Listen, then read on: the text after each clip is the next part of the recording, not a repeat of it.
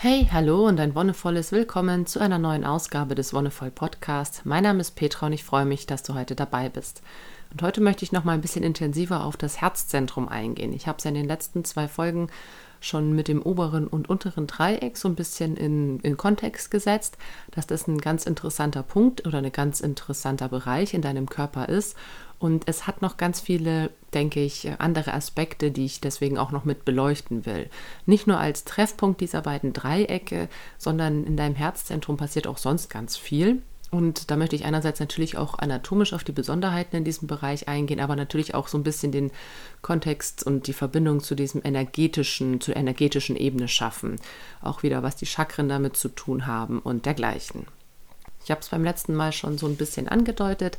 Das Herzchakra, das vierte Chakra, ist eben nicht unbedingt nur dein Herz als einzelner Muskel, also das, was wir als Herz kennen, sondern es beschreibt diesen ganzen Bereich zwischen Zwerchfell und ungefähr dem Schlüsselbein. Also es ist dein ganzer Brustraum im Endeffekt, von den Achseln bis zum Schlüsselbein, bis hinunter zum Ende des Brustbeins, zu deinem Brustkorb. Und es umfasst eben auch auf einer energetischen Ebene all diese Bereiche, die damit reinfallen. Das sind organmäßig natürlich in erster Linie hauptsächlich das Herz. Deswegen heißt dieser Bereich ja auch Herzzentrum, weil es auch in der Mitte ist und eine sehr, sehr tragende Aufgabe hat. Aber es sind auch die Lungen zum Beispiel. Die Lungen, die diesen Bereich total ausfüllen und die ja interessanterweise da auch eine ganz besondere anatomische Bedeutung nochmal haben. Sie füllen diesen Bereich zwar aus und umschließen das Herz sozusagen. Also das Herz liegt eingebettet und umgeben von deinen Lungen in der Mitte des Herzzentrums und die Lungen sind wie so eine Art schützendes Feld nochmal rundherum.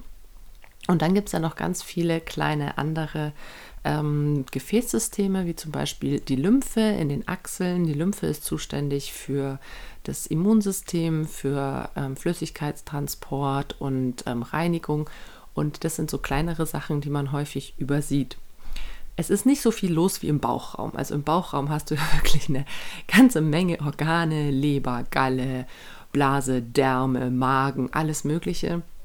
Es ist tatsächlich relativ überschaubar im Brustbereich, aber die Bedeutung der einzelnen Organe ist eine ziemlich tragende. Also jedes Organ in deinem Körper ist wichtig, sonst hättest du es nicht, das ist ganz klar. Und auch wenn deine Leber mal schlapp macht, hast du ein Problem. Wenn deine Nieren schlapp machen, hast du auch ein Problem. Wenn dein Verdauungssystem mal lahm liegt, dann hast du auch ein Problem. Aber das sind Probleme, die sich meistens erst mit der Zeit so herauskristallisieren. Du kannst locker drei Tage ohne Nahrung verbringen und deinem, ja, deinem Verdauungssystem damit sogar was Gutes tun. Du kannst Heilfasten machen. Ne? Du kannst wirklich ganz gezielt auch darauf setzen, deinem Verdauungssystem eine Pause zu gönnen und dir ähm, eine Entgiftung zuzulassen, zum Beispiel. Es gibt Menschen, die haben aus Not heraus mehrere Tage nicht gegessen und getrunken. Und klar, irgendwann stirbt man, weil man die Stoffwechselprozesse braucht, um am Leben zu bleiben, weil irgendwie Energie bereitgestellt werden muss. Aber wenn du das über mehrere Tage nicht kannst, dann ist das was anderes, als wenn in der einen Sekunde, wo dein Herz aufhört zu schlagen, quasi die letzte Sekunde deines Lebens eingeläutet wurde. das ist, denke ich, ein ganz spannender Aspekt, dass das Herz als Organ, als Muskel, als Motor in deinem Körper so tragend ist, weil es die ganze Zeit schlägt und das Blut am Zirkulieren hält und natürlich bist du auch nicht jetzt, wie ich es gerade gesagt habe, Herz hört auf zu schlagen, zack, bist du die nächste Sekunde tot, das nicht. Aber es ist in eine Sache von Minuten. Es ist eine Sache von Minuten, die dann dein Körper nicht mehr mit Sauerstoff versorgt wird. Und Herz und Lunge hängen ja auch sehr, ähm, nicht nur körperlich, ähm, anatomisch nah zusammen, sondern ja auch im Hinblick auf Sauerstoffaustausch.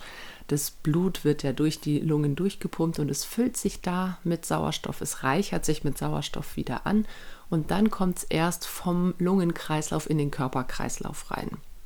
Also das heißt, natürlich hat die Lunge auch nochmal eine ganz besondere Funktion in der Hinsicht, dass sie mit dem Blut, das dein Herz durch deine Adern pumpt, dass es das anreichert und überhaupt zu einem, ja, zu einem Stoff macht, der uns am Leben hält. Ohne Sauerstoff würde unser Gehirn nicht funktionieren. Ohne Sauerstoff würden all unsere Zellen sterben. Deswegen ist auch die Lunge super wichtig. Wie gesagt, alle Organe sind wichtig, aber auch wenn die Lunge schwer verletzt ist oder auch wenn du eine Krankheit hast, die sich auf die Lunge schlägt, dann ist das was, was sich sehr direkt auch in der Lebensqualität niederschlägt. Also es gibt Menschen, die haben Leberprobleme wirklich ihr Leben lang und können damit vielleicht sogar Jahrzehnte einigermaßen leben.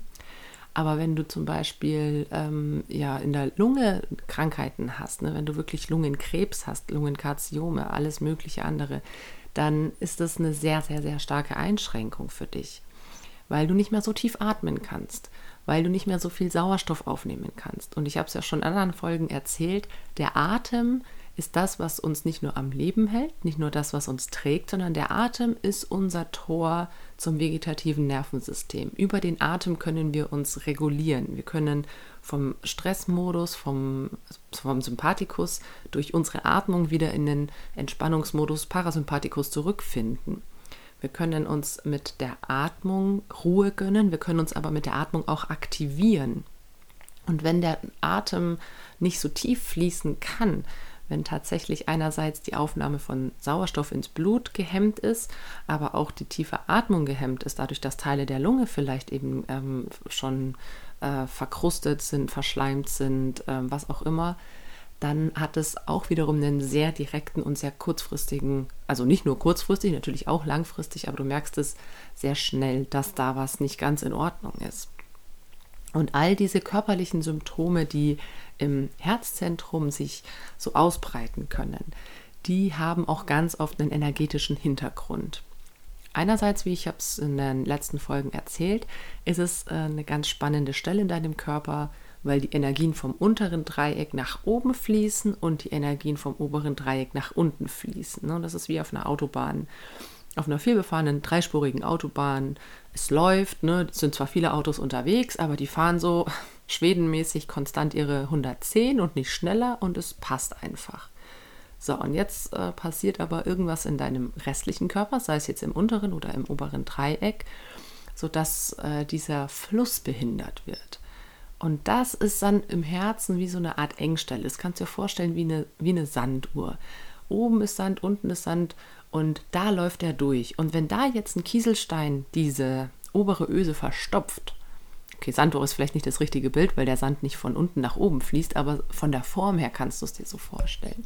Und wenn jetzt ein Kieselstein, der größer ist als diese Öffnung, in, die, in diese Richtung fließt, ja, dann geht es erstmal noch eine ganze Zeit lang ganz gut. Und hat sich irgendwo in irgendeinem Chakra oder auf irgendeiner Ebene eine Blockade gebildet, dieser große, dicke Kieselstein oder vielleicht sind auch mehrere Sandsteine zusammen verklumpt, mehrere Sandkörner haben einen festen Brocken gebildet und der rutscht immer tiefer, immer tiefer. Du merkst noch nichts, der Sand rieselt ja weiter, äh, immer tiefer, immer tiefer, immer tiefer. Auf einmal macht es plopp und dieser Kieselstein oder dieser Sandklumpen verstopft einfach komplett diesen Durchgang und es rieselt nichts mehr durch. Das ist natürlich das Krasseste, was passieren kann, dass die Energie gar nicht mehr fließt. Es gibt natürlich auch noch Abstufungen, dass ähm, der Kieselstein oder der Sandklumpen eben nicht ganz verstopft, sondern dass es noch so ein bisschen durchrieselt, ne, wie bei einem Stau. Wenn sich irgendwie drei Spuren zu einer verengen, dann fließt es halt noch so ein bisschen, aber vielleicht so mit 20, 30 km/h und nicht mehr mit 110. Und das ist dann ein Merkmal oder das ist eine Ausprägung. Im Herzzentrum kannst du ganz oft Verspannungen oder auch Ängste oder Sorgen wahrnehmen, die ihren Ursprung aber eigentlich wo ganz woanders haben sei es aufgrund von erschüttertem Urvertrauen, sei es aufgrund von verletztem Selbstwert, sei es aufgrund von einer spirituellen Krise, sei es wegen äh, ungelungener Kommunikation.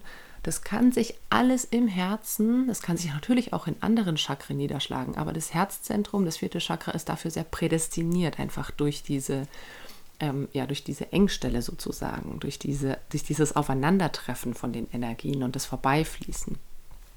Jetzt gibt es natürlich auch im Herzzentrum bestimmte Themen, die da eine Rolle spielen, bestimmte Werte, die sich da verankern. Ich habe es ähm, schon mal ein paar Mal erklärt.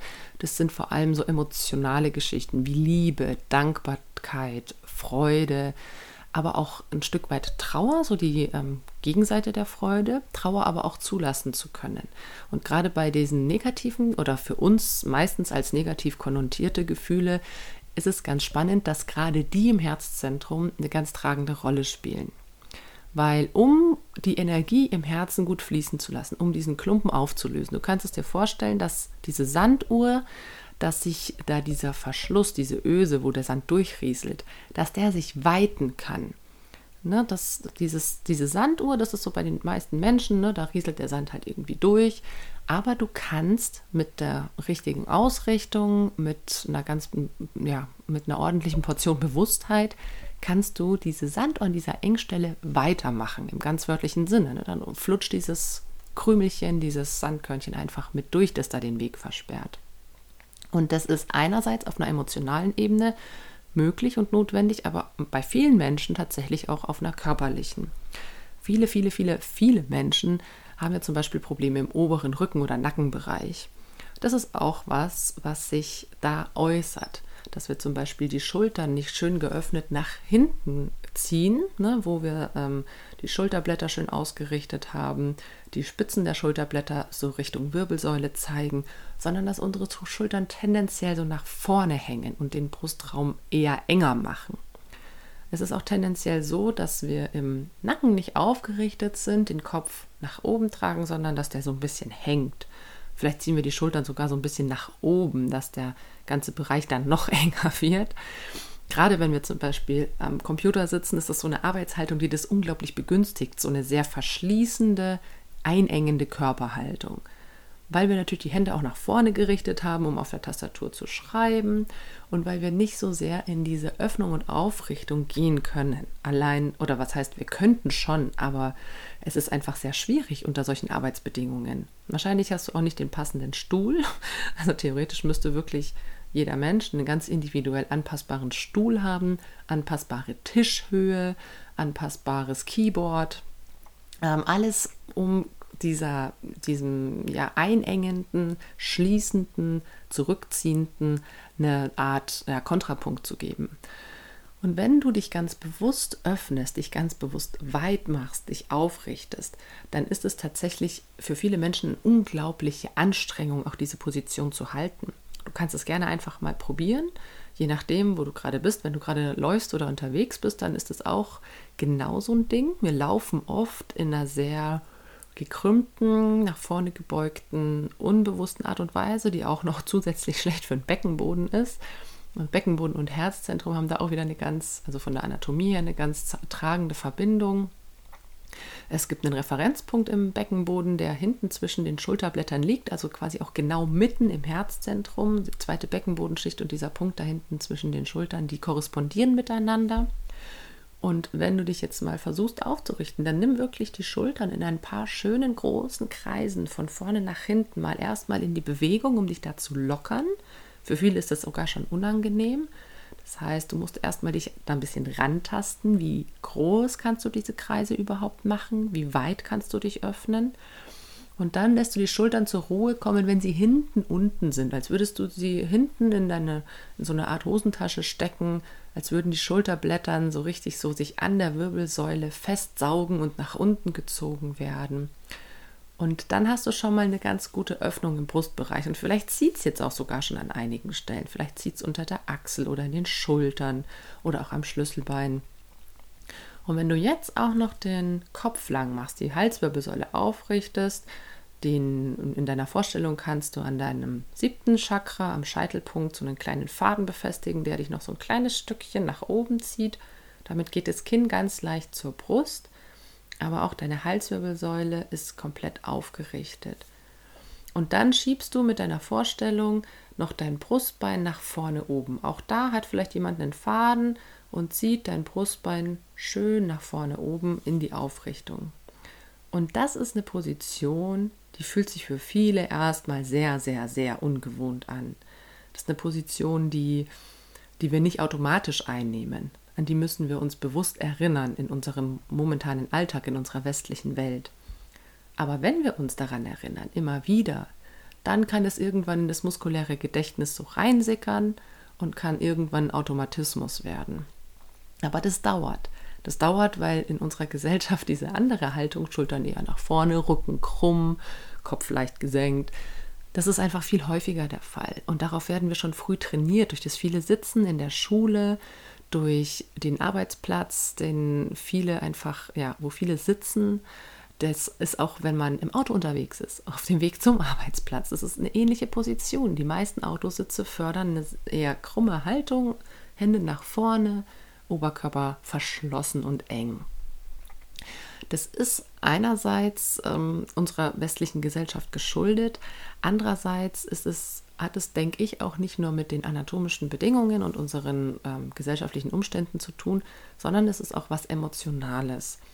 Ich glaube, gerade so diese Bereiche Liebe und Trauer, die ich vorhin angesprochen habe, die sind eben sehr zentral für diesen Bereich. Und man sieht, denke ich, auch ganz gut ähm, in unserer Gesellschaft und darin, ja, wie sie mit solchen Gefühlen umgeht, dass das alles sehr ja, künstlich ist und dass es alles sehr kontrolliert ist. Also Liebe ist total krass kontrolliert. Ne? Es, äh, es heißt immer, naja, du kannst lieben, wen, was, warum du willst. Aber sobald man irgendwie doch von der Norm, sage ich mal, abweicht, ist es dann wieder sehr komisch. Ich meine, es, es ist nicht so lange her, dass Homosexuelle zum Beispiel äh, schief angeguckt wurden. Es passiert immer noch. Trans- oder Intersexuelle oder Leute, die einfach bestimmte Dinge lieben. Also es ist ja immer noch, ich finde das bei Kindern immer so spannend. Mein Sohn steht total auf Linsensuppe und er sagt immer, boah, ich liebe Linsensuppe und alle anderen Kinder sind so, bäh, Linsen, äh. oder nicht alle, aber viele. Und das ist natürlich schon was, ne? wenn man seine Liebe, seine Zuneigung, seine Freude zu gewissen Dingen nicht so ausdrücken kann, dass es wertgeschätzt wird, sondern dass da gleich Gegenwind kommt. Das passiert nicht nur im Kindesalter, das passiert genauso auch im Erwachsenenalter. Das passiert leider auch sehr viel im Jugendalter, wo wir uns erst finden. Da ist dieser Gegenwind, führt dazu, dass wir uns auch verschließen, dass wir unsere Liebe vielleicht nicht so zeigen. Ich finde es eigentlich schön, dass Kinder noch so offen mit ihren Emotionen sind, dass sie die so völlig hemmungslos teilweise zur Schau stellen und ausleben weil das ist was, was uns Erwachsenen, denke ich, häufig fehlt, dass wir uns diesen Emotionen wirklich hingeben dürfen, dass wir uns da öffnen dürfen und denen freien Lauf lassen dürfen. Und klar, bei Freude, da geht es noch eher, da lässt man sich mal von einem Lachen anstecken. Aber auch da sind wir ziemlich reguliert. Also finde ich auch wieder mit Kindern ein schönes Beispiel. Irgendwie Kinder ähm, malen sich irgendwie gegenseitig an, du merkst es nicht und dann präsentieren sie sich danach und sagen, hey, guck mal, wie schön wir sind. Und die meisten reagieren natürlich mit, oh Mann, ihr habt euch angemalt, wie blöd ist das denn? Aber es wäre natürlich viel cooler, auch die Schönheit darin zu sehen und den Witz dahinter. Und klar muss man die Kinder irgendwann dann auch wieder sauber machen, aber wie schön ist es, dass sie einfach eine gute Zeit hatten und kreativ geworden sind. Und lass dir von diesem Moment einfach mal ein Lächeln aufs Gesicht zaubern. Und das andere, die negativen Gefühle, sowas wie Trauer oder Abschied oder auch eine gewisse Form von Verzweiflung oder Mutlosigkeit, die haben in unserer Gesellschaft sehr, sehr wenig Platz. Das heißt immer, naja, du brauchst nicht oder du kannst ein paar Tage trauern, aber dann ist auch wieder gut. Ne? Gerade wenn jemand gestorben ist, dann gesteht man der Person eine gewisse Zeit ein, die sie trauern darf. Und danach muss aber auch irgendwann wieder mal Alltag einkehren und sie muss auch wieder funktionieren und der Gesellschaft zur Verfügung stehen. Und das finde ich eigentlich ganz krass, weil gerade die Trauer, dass wir das rauslassen. Also ich erinnere mich an die Beerdigung von meiner Oma, das ist schon zehn Jahre her jetzt, glaube ich. Ja, fast zehn Jahre, acht Jahre. Da kann ich mich noch gut an meinen Cousin erinnern, der saß in der Kirche vor mir und er hat sich ganz lange versucht, sein Weinen zu unterdrücken. Er hat ganz lange versucht, ne, man, man, sieht es ja auch so an körperlichen Reaktionen, so dieses Runterschlucken und äh, wirklich auch so ein ganz krampfhafter Gesichtsausdruck und nichts anmerken lassen. Aber irgendwann hat dann der Pfarrer was gesagt und dann ist es auch wirklich voll aus ihm rausgebrochen. Und es ist total wichtig, ich finde es unglaublich wichtig, dass man da einerseits im Fluss ist, die Emotionen fließen lässt, aber auch diese Energie fließen lässt, diese emotionale Energie, die da sich in diesem ganzen Raum breit macht. Und ganz oft ist es ja auch so ein Gefühl von Schwere und Bedrücktheit und auch eine Form von Einengung, wenn da ein Gefühl ist, das ich nicht rauslassen kann. Sei es jetzt Liebe, die ich nicht offen zeigen darf, sei es jetzt Trauer, die ich nicht ausagieren kann, sei es Mutlosigkeit, sei es Erschöpfung, was auch immer. Es ist, wenn ich es nicht rausbringen darf, ein unglaublicher Ballast in mir. Und ich glaube, das haben schon viele erlebt, dass das sich nicht nur im Herzen breit macht oder im Herzzentrum, im Brustbereich, sondern dass sich das von da durch die Verbindung zu den ganzen anderen Chakren und Energiezentren im ganzen Körper verteilt und dein ganzer Körper schwer und eng und dunkel irgendwie auch wird. Und das ist die große Kunst, denke ich, dass wir lernen, in unserer Gesellschaft wieder offener mit unseren Gefühlen umzugehen.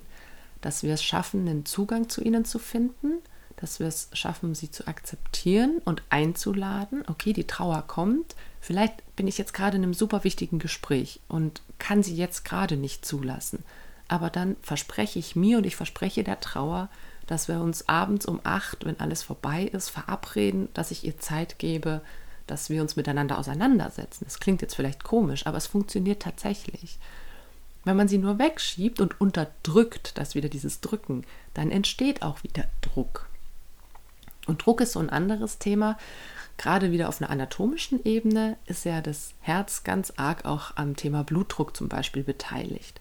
Und das ist was, wenn wir eben häufig gestresst sind, wenn wir häufig in der Situation sind, Gefühle unterdrücken zu müssen oder Situationen runterschlucken zu müssen, so für uns uns schützen müssen, uns irgendwie einengen, uns selbst damit diesen ganzen körperlichen Bereich wirklich eng machen. Das ist auch wieder so ein schönes bildliches Beispiel.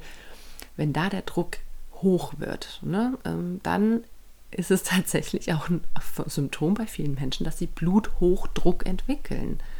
Also du kannst einen Reifen einfach aufpumpen und aufpumpen und aufpumpen, aber wenn der Mantel dafür zu klein ist, ne, also ein Fahrradreifen hat ja innen erstmal diesen Luftschlauch und außen den Mantel rundherum, wenn da der Druck hoch ist und irgendwann presst sich das alles so gegen den Mantel und alles wird total hart. Das merkst du ja auch bei einem Reifen, wenn du ihn aufpumpst. Beim Fahrrad soll es so sein, ja, das ist gut, aber bei uns Menschen nicht. Bei uns Menschen sollte es nicht hart sein, es sollte nicht unter Druck stehen.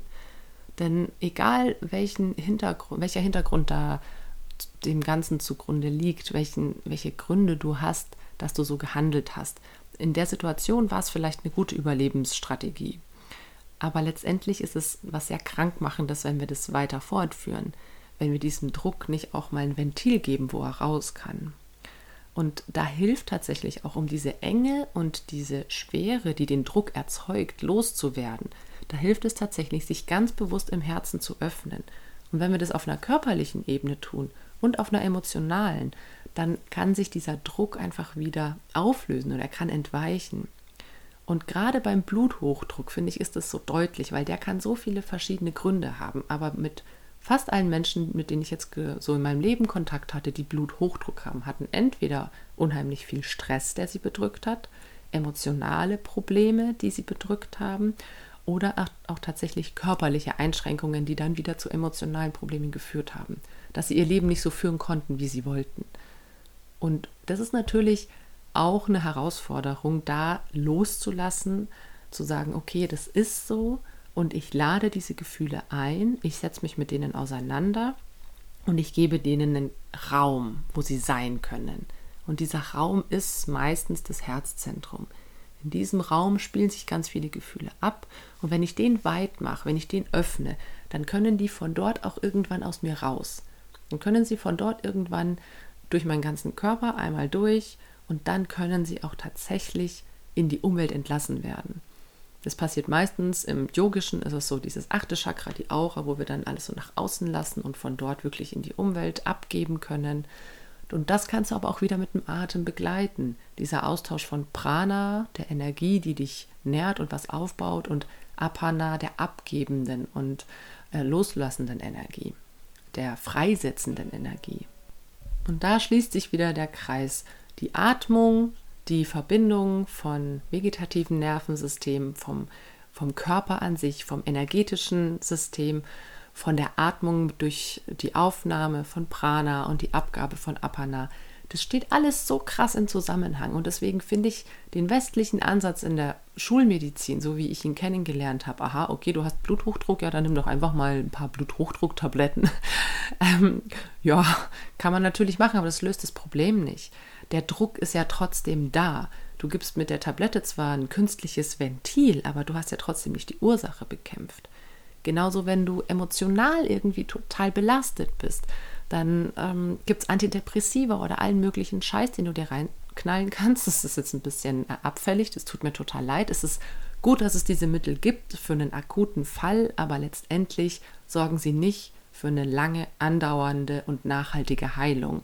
Und das ist es, was du über dieses energetische System und dieses Bewusstwerden von den verschiedenen körperlichen und energetischen Prozessen in dir, wo ich denke ich, äh, wo du und ich und wir alle, denke ich, viel mehr davon haben, wenn wir uns damit auseinandersetzen und wo wir wirklich dann zu einer Erkenntnis kommen können, was tut mir gut und was brauche ich, fernab von irgendwelchen gesellschaftlichen Konventionen, Normen oder irgendwelchen Rollenbildern, was auch immer dich da einschränkt.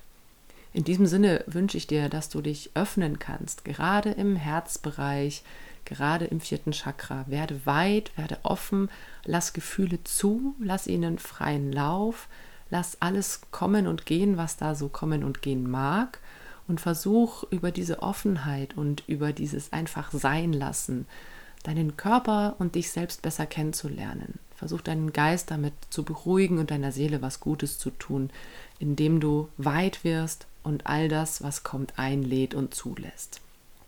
In diesem Sinne war es das für heute. Vielen Dank, dass du dabei warst. Danke fürs Zuhören und wie immer, wenn dir die Folge gefallen hat, dann lass gerne einen Kommentar oder eine Bewertung da oder teile die Folge auch gerne. Wir hören uns dann in ein paar Wochen wieder. Bis dahin wünsche ich dir alles, alles Gute und noch einen wonnevollen Tag.